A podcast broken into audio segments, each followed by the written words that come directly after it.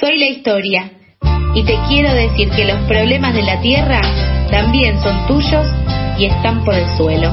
Bueno, recorremos el suelo contándote por qué el oso polar tiene sed y qué podemos hacer para alcanzarle un vasito de agua. 12 y 33 del mediodía y como anunciábamos al principio del programa ya llegó este segmento que tanto nos gusta, esta columna de problemáticas socioambientales eh, por el suelo, así que ya mismo le doy la bienvenida a Mijael Kaufman, quien comanda este espacio. Hola Mija, ¿cómo andás? Hola Sofi, hola Charlie, ¿cómo andan? ¿Todo bien vos? Bien. Con esta semana corta la verdad que muy bien. Me di cuenta que la semana de cuatro días es el próximo proyecto de ley a militar. Bien, bien, bien. O sea, tu problema es laburar los lunes, básicamente. O, si no, los viernes también se puede cortar. Los lunes tienen que ser parte del fin de semana. Los lunes es un día que cuando se trabaja, se estudia, no es un día tan agradable. El martes es otra cosa. Arrancás de otra manera la semana. Cuando hay lunes en la semana, el martes es el peor día porque es el que está más lejos del fin de semana. Eh, pero eh, estamos de acuerdo con este proyecto de ley, nos, nos eh, encolumnamos seguramente bajo la bandera que levantes, mija. Nos, nos agrada saber que las juventudes se están dando cuenta de lo importante que es pedir por una semana de cuatro días, pero ahora eh, estamos, como nos venís teniendo acostumbrados, con un invitado, eh, así que también le damos la bienvenida a él y le pedimos que se presente. César Masi, hola, ¿cómo estás César? Bienvenido al aire de FM La Tribu. Hola, ¿qué tal? ¿Cómo le va? Bien, ¿todo bien? ¿Y vos? Bien, bien, muy bien, muy bien. Acá tenemos en la presentación que sos naturalista de alma, ex informático, que encontraste una semilla, hiciste crecer un árbol y te dedicaste a eso. Con lo cual yo pido un poco de eh, que nos amplíes en esta biografía porque dice mucho, pero también eh, nos, nos serviría un poco que vos te presentes, así eh, encauzamos esta columna. Bueno, ese es un buen resumen. O sea, para ampliarlo más, Diría que en una época trabajaba en informática, era administrador del sistema, estaba todo el día dentro del centro de cómputos, digamos, informática más dura, eh, por ahí no, no eh, la, informática en sí de, estar sobre una computadora, sino sobre estar sobre infraestructura que corre de las computadoras. Y, y bueno, era un trabajo bastante agobiante, siempre me gustó, siempre trabajé lo que me gusta, eh, lo que me gustó en esa época me gustaba mucho la informática, pero bueno, era un trabajo muy alejado de lo humano, o sea, encerrado en una pecera de vidrio, con muchas computadoras, con muchas luces, con muchos cables, con mucho aire acondicionado, a veces no veía, en algunos trabajos ni me tocó ver el sol, estar lejos de, incluso de ventanas, y todo eso me llevó a que salía de ahí, dejaba el maletín con la notebook y agarraba el perro, recorría parques y bueno, una vez estaba tomando mate abajo un timbó, que fue el, primer árbol que me maravilló, el árbol nativo, y agarraba el fruto y lo hacía sonar y primero uno lo imaginó como una artesanía, digo, qué raro que nadie lo use como adorno, digamos, este sonajero natural, y después lo partí, vi la semilla y hice nacer, o sea, sembré 40, creo que me nació uno, a la segunda vez nacieron 10, a la segunda vez, a la tercera vez nacieron casi todos y bueno, empecé a cultivar árbol en el centro de Rosario, en un patio de 1 por 2 o de 2 por 2 no recuerdo. La gente venía a comprarme árbol en chata, a, donde están las peatonales, digamos, una cosa bastante rara. Y de ahí hice todo un trabajo de empezar a investigar la flora nativa, empezar a recorrer eh, Santa Fe, el monte, el, el humedal, el quebrachal, el espinal tuve la suerte de que me convocaran para iniciar el vivero de, nativa de la Municipalidad de Rosario, junto con mi entrañable amigo Diego y Carlos, que ya no estamos con nosotros. Estuve laburando cuatro años ahí y ya de ahí abandoné la informática en el 2015. Colgué el teclado, como me gusta decir, nunca más toqué una computadora, excepto para ocio personal y para navegar en Internet. Creo que no recuerdo ya ni cómo se desarman no mucho menos un servidor, un rack o lo, había hecho certificaciones de Cisco, había hecho certificaciones de Unix, había hecho eh, formado parte en su momento de una militancia muy activa de, de GNU Linux y bueno, el que me conoce ahora, que me conoce esa época, no me reconoce. Además por la barba. y quienes podemos seguirte en redes sociales, en arroba César Masi, en, en Twitter, por ejemplo, vemos lo que es tu, tu militancia sobre estos estas plantas nativas, ¿no? Algo que eh, un poco también eh, entendiendo tu historia y lo que nos comentabas recién, hiciste un poco el camino inverso de lo que está ahora tan en auge, ¿no? dedicarse a cuestiones eh, informáticas y alejarse un poco de lo que es eh, la naturaleza que nos rodea. Y en, en ese sentido y en relación a distintas temáticas que se están discutiendo hoy en el Congreso, como es la ley de humedales, lo importante que es frenar y, decir eh, estamos rodeados de un montón de, de fauna, de, de, flora nativa, eh, eso quería decir, eh, en, en, nuestras ciudades, en distintos puntos, como es tu caso en Rosario, pero también acá en Buenos Aires sucede mucho. Y bueno, y ahí, eh, ahí es un poco lo que, lo que empezamos a meter cuña nosotros desde acá, mija, con respecto a lo de la ley de humedales, ¿no? Ah, bien, estabas muteado, pensé que ibas a hablar, cosas del MIT, estas cosas de... No, no, no, no. No, mija, si no vas a dejar pagando, avísame de antemano, así yo me preparo psicológicamente. Te di un pie, el famoso pie, y me dejaste ahí. O por lo menos comprometamos locos a que el silencio quede como que no quiere. Claro, ¿qué pasa? ¿No estás de acuerdo con la planta nativas? No, no, si no, quieres plantar, avisame. No, Creo que ahí se da algo muy interesante, que era un poco la idea de, de charlar con César.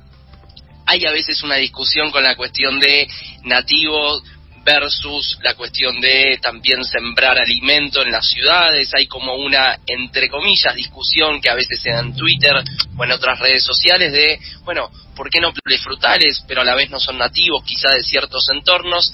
Creo que ahí es un, un tema, una arista interesante para preguntarle a César de cómo la ve más aún con este contexto social que estamos viviendo y después empezar a hilar más fino en toda esta democratización de la información que él hace en Twitter y que tan bienvenida y agradecida es por miles de personas. Che, eh, bueno, no sé qué querés que te conteste todo eso porque me tiraste 40.000, pero... ¿Viste cómo es eso? Es para que vos elijas una. ¿Viste es como el árbol No, primero, yo no creo que haya, no creo que haya un versus. Yo creo que hay una, hay una necesidad de cambiar el enfoque con el, con el cual, sobre el cual miramos el arbolado, que hace muchísimo tiempo era una cuestión puramente ornamental, que pasa a ser una cuestión en algún momento de, confort en las ciudades para el ser humano, y que estamos en el 2021 y ya hay que dejar de mirar el árbol como algo de plástico que simplemente nos, nos protege el sol y hay que empezar a pensarlo como una forma de reconectar con la biodiversidad en las ciudades. Sea, obviamente todos sabemos que además la crisis ambiental es una crisis social y una crisis eh, de biodiversidad que están interrelacionadas los tres. Primero porque el ser humano se desconectó de la naturaleza, la ve como un recurso a explotar y no como una como lo que sustenta de una u otra forma su modo de vida. Y creo que esa discusión muy amplia se traslada al arbolado. Nosotros no militamos, los que al menos militamos en serio este tema, no militamos que haya que salir a talar nada, ningún árbol exótico, o sí controlar un área natural, pero sí hay que entender que hoy las ciudades no se pueden dar el lujo de perder árboles. Entonces no hay que, eh, que sea un verso, simplemente decir, bueno, el 99% de la flora urbana en todo el país, sacando los lugares que tienen selva, que no son lugares donde haya ciudades muy pobladas, pero eh, incluso Salta, que está al lado, al, lado en, un lugar re biodiverso, contando Salta y sacando emisiones que tiene un trabajo muy importante en flora nativa, ellos aprovechan mucho el recurso que tienen ahí, que es muy abundante. El resto de la ciudad, el 99% es flora exótica, en todos lados, en los canteros, en, los arbolados de alineación. ¿Y eso cómo se explica? ¿Cómo se explica? Por cuestiones culturales y por cuestiones de que eh, tenemos influencia del paisajismo europeo, incluso se da el, el caso es que uno va a Corrientes y ve los chivatos, todos florecidos, enormes, majestuosos, del mismo tamaño que el timbó, pero lleno de flores rojas.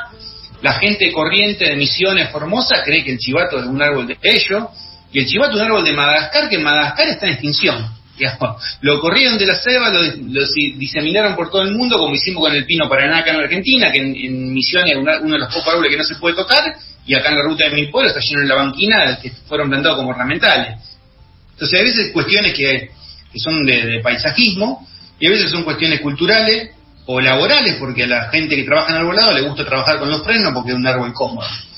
Entonces, eh, creemos que hay que incentivar que en la ciudad el espacio público sea para algo más que nosotros, que sea algo más que césped y, un ácer o algo que tenga hojas coloridas en, otoño, eh, sino que sea también un lugar de encuentro o de, reconexión con la naturaleza, más allá de que, haya reservas urbanas que están muy buenas, pero que el espacio público en general, que uno pueda conectarse a la naturaleza mientras va caminando el laburo o mientras saca a pasar el perro como me pasó a mí, porque Rosario tiene parques que tiene buena colada. Y con respecto a lo de los, frutales, obviamente está muy buenísimo, pero tiene algunas particularidades, porque el tema de comer fruta que crece en la calle particular, en la calle muchos contaminantes volatilizados, sobre todo mucho plomo eh, por los combustibles, eh, otros metales pesados que están que se volatilizan en el humo del escape de los autos entonces ahí ya no es tan fácil decir, bueno, hagamos esa idea utópica que tengamos naranjas y bananas y mandarina y limón en las calles, durazno y que la gente pase, saque el árbol y los coma, porque tan fácil no es. Y, en mi experiencia, en general, eh, al margen de que hay gente que los aprovecha, mucha de esa fruta se termina perdiendo, pudriendo en el piso, generando rispideces con los vecinos que no quieren ver las moscas. Eh, me pasaba un árbol de guayaba que yo iba corriendo con una bolsa, una, una guayaba que está en la vía pública, corriendo, me tomaba el colectivo y me iba, me corría 40 cuadras para ir a buscar guayaba y la gente que tenía la guayaba enfrente que alquilaba esa casa lo quería talar al árbol porque se le llenaba de mosca. Claro. bueno, en los parques yo creo que esa solución y lo ideal es en los parques huerta, acá Rosario lo maneja muy bien, tiene cinco o seis parques, parques huerta enormes donde la gente va a comprar alimentos, donde hay gente que trabaja, y ahí se puede tranquilamente concentrar esa oferta de árboles frutales. ¿Cómo ves esta cuestión de que en la urbanidad se pueda cultivar alimento de calidad y esta cuestión del kilómetro cero y que no hace falta que venga de cientos o miles de kilómetros lo que comemos todos los días en estas lógicas en las que muchas veces hablamos acá, sobre todo el caso de la ciudad autónoma de Buenos Aires, en el que vemos cada vez más cemento, menos verde, en el que no hay políticas claras y concretas que realmente hagan esta ciudad una ciudad verde. ¿Cómo ves esta cuestión de poder acercarnos a la biodiversidad, pero que no peligre que siempre estemos los seres humanos en el centro de la escena y que a la larga prime esa idea y mirada antropocéntrica del ser humano por encima de todo. Eh, yo ahí tengo una eh, diferencia con, con, el pensamiento mayoritario. Eh, yo creo que hay que dejar de amontonar gente en la ciudad. Y creo que hay un montón de, de, de, pueblos y de ciudades que a lo mejor no están tan lejos. O sea, 50 kilómetros para, para un, una fruta recorra 50 kilómetros, nada, lo hacen 30, 40 minutos y a lo mejor es una buena oportunidad para que crezca otra forma de vivir lejos de esa aglomeración constante de gente en los grandes centros urbanos. Entonces, si vos me preguntas, ¿hay que cultivar gente huerta en Rosario o en... Yo creo que hay que tener, eh, o en Buenos Aires, hay, yo creo que hay que tener mejor espacio público, mucho más verde, y si hay alguna posibilidad de hacer huerta, bueno, buenísimo. Pero me gustaría más que, por ejemplo, acá pase eso en, no sé, en Soldini, que está a 40 kilómetros de Rosario, o en mi pueblo, y que mi pueblo abastezca una ciudad que está a 40 minutos de, trayecto, ¿me entendés? Y que tenga esa oportunidad de, por ahí de, desarrollar otros polos poblacionales y de que deje de amontonarse gente en el mismo lugar, porque después nos pasa lo mismo, nos rodeamos de, ciudades. Ponele que hagamos las ciudades re verde, con mucho espacio público, que vivamos en Vergeles, cuando concentramos a toda la gente en, ciudades, lo que pasa es que tenemos lugares re lindos y re habitables para vivir, si fuesen ideales, y después sacrificamos el resto del territorio, porque el resto del territorio se va a seguir sembrando, se va a seguir desmontando, se va a seguir quemando. Entonces yo creo que principalmente hay que ocupar los territorios, o sea, hay que generar nuevas oportunidades lejos de los centros de los grandes centros poblacionales para que haya otro tipo de desarrollo, porque obviamente si no va a ser todo un mar de agroquímicos y de humo si la gente viviese acá y tuviese oportunidad de desarrollarse en, lugares como el pueblo donde vivo, que es un pueblo de 6.000 habitantes, donde tengo el vivero y está todo rodeado de pequeñas quintas y demás, yo creo que sería mucho mejor. Pero bueno, hay que también hay que dotar de, infraestructura, de todo esto y de recursos, porque la gente acá en algún momento siente que no tiene oportunidad y migra a la ciudad. Y ahí con esto que decís, César, me parece muy emblemático un dato que hemos traído a colación aquí en por el suelo en muchas ocasiones, que es que el 92% de la población argentina vive en ciudades y somos el octavo país más grande del mundo en cuanto a superficie. Entonces ahí nos damos cuenta de que efectivamente lo que está pasando fuera de las urbes es que avanza el desmonte, avanza el monocultivo, avanzan los agroquímicos y tantos otros ejemplos que dan cuenta de que no hay un modelo de país, sino que lamentablemente mucha gente termina migrando hacia las ciudades porque se la expulsa de otros territorios. Y ahí aparece... Avanza algo peor, que es la raíz de todos los males, por lo cual viene todo lo que vos dijiste después, que es la concentración de la tierra. Claro.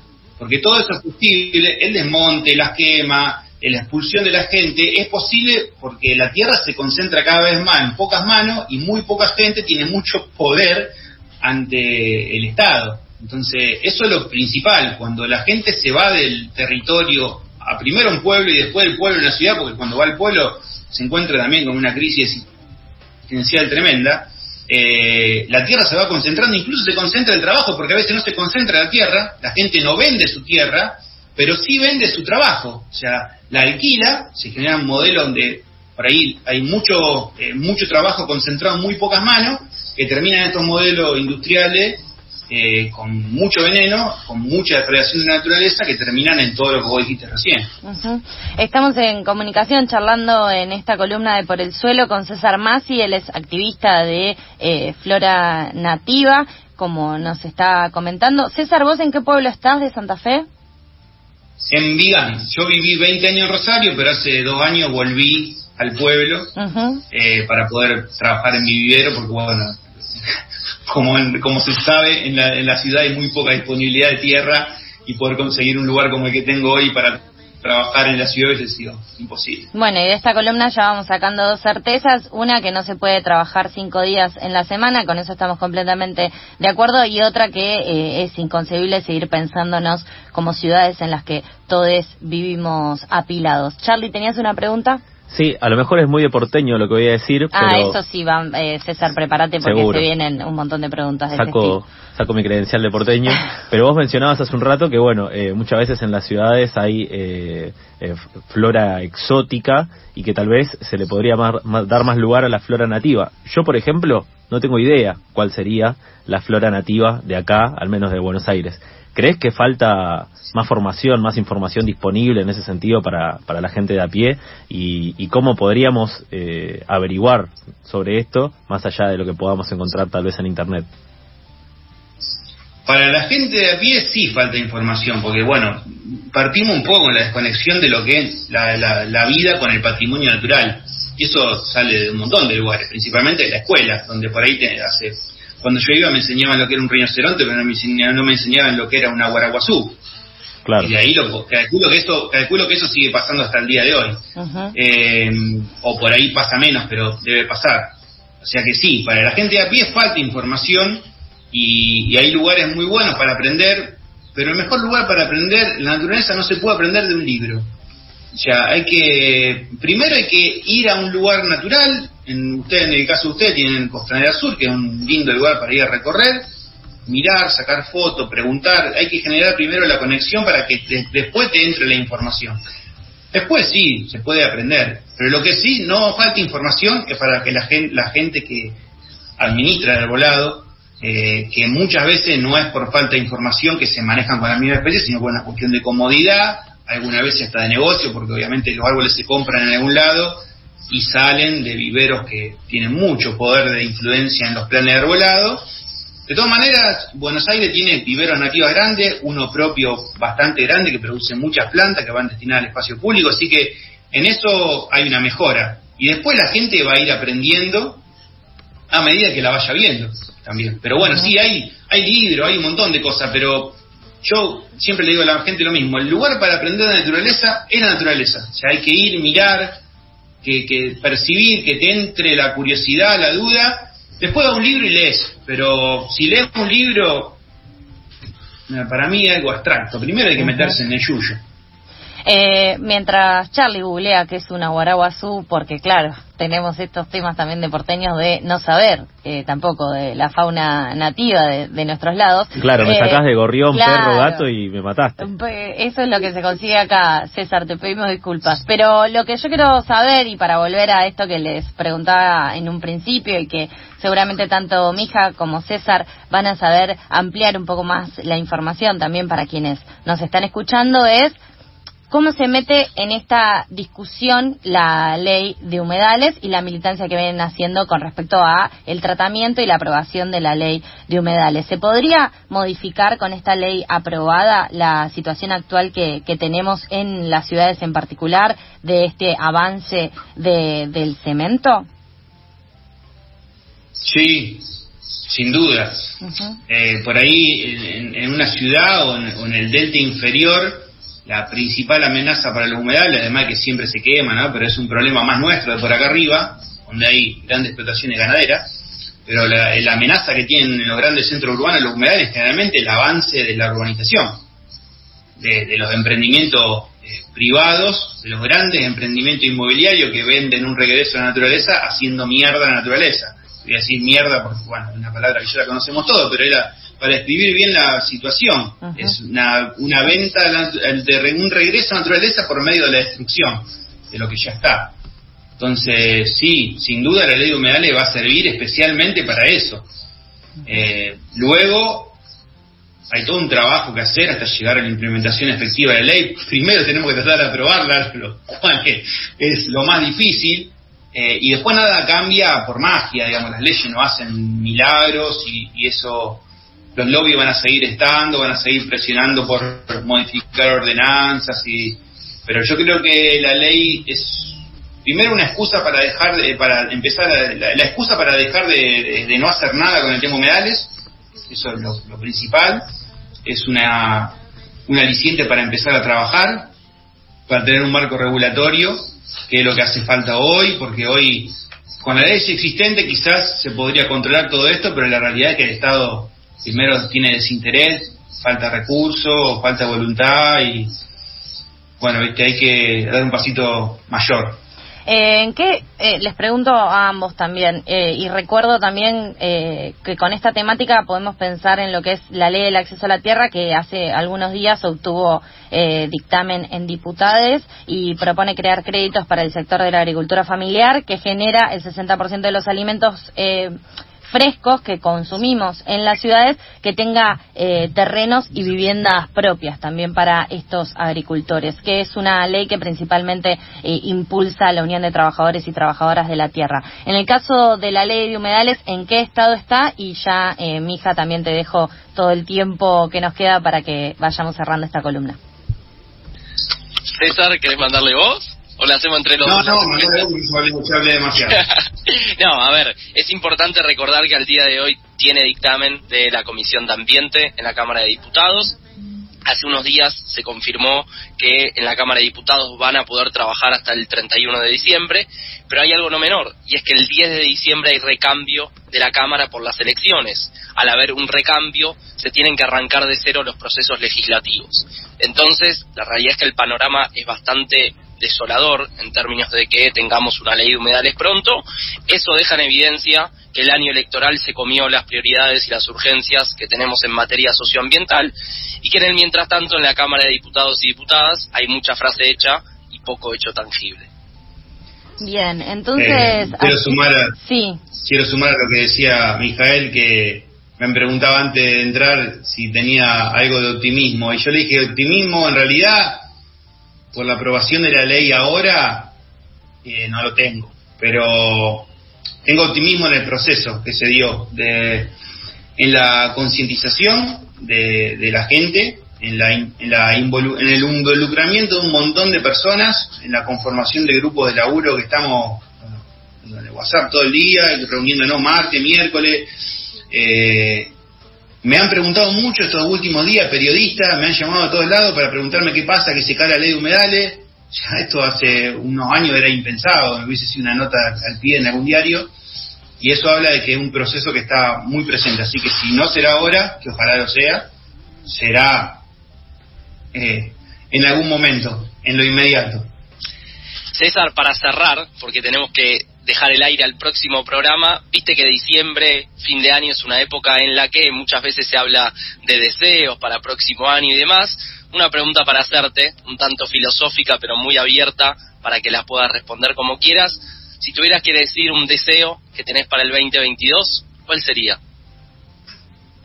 Eh, que nos caiga la ficha a todos, a todos, a todo el, a toda la gente que, está ahí sin tener conciencia de la crisis climática y lo que se nos viene encima, que nos caiga la ficha, que nos abra los ojos, nada más. Después lo demás es trabajo, es militancia, es tratar de luchar contra la destrucción de lo, del, mundo que habitamos, pero que abramos los ojos, nada más. Eso, nada, ningún deseo bueno, ningún deseo de paz y amor, que la gente abra los ojos y tenga conciencia de lo que realmente se vive y se va a vivir. Con eso me basta porque ahí Después de ahí hay material para trabajar, si no abrimos los ojos, muy difícil. Gracias, César, por este rato, por este deseo a Papá Noel también, que lo vamos a hacer extensivo por aquí también, así se cumple. Arroba César Masi con dos S, lo siguen en redes sociales y ahí pueden empezar a aprender un poco más también de todo lo que es la flora nativa. Gracias, mija, por este espacio y por crear estas conversaciones acá en Por el Suelo. Hablamos el martes que viene. Muchas gracias. ¿eh? Un abrazo. Abrazo grande. Abrazo.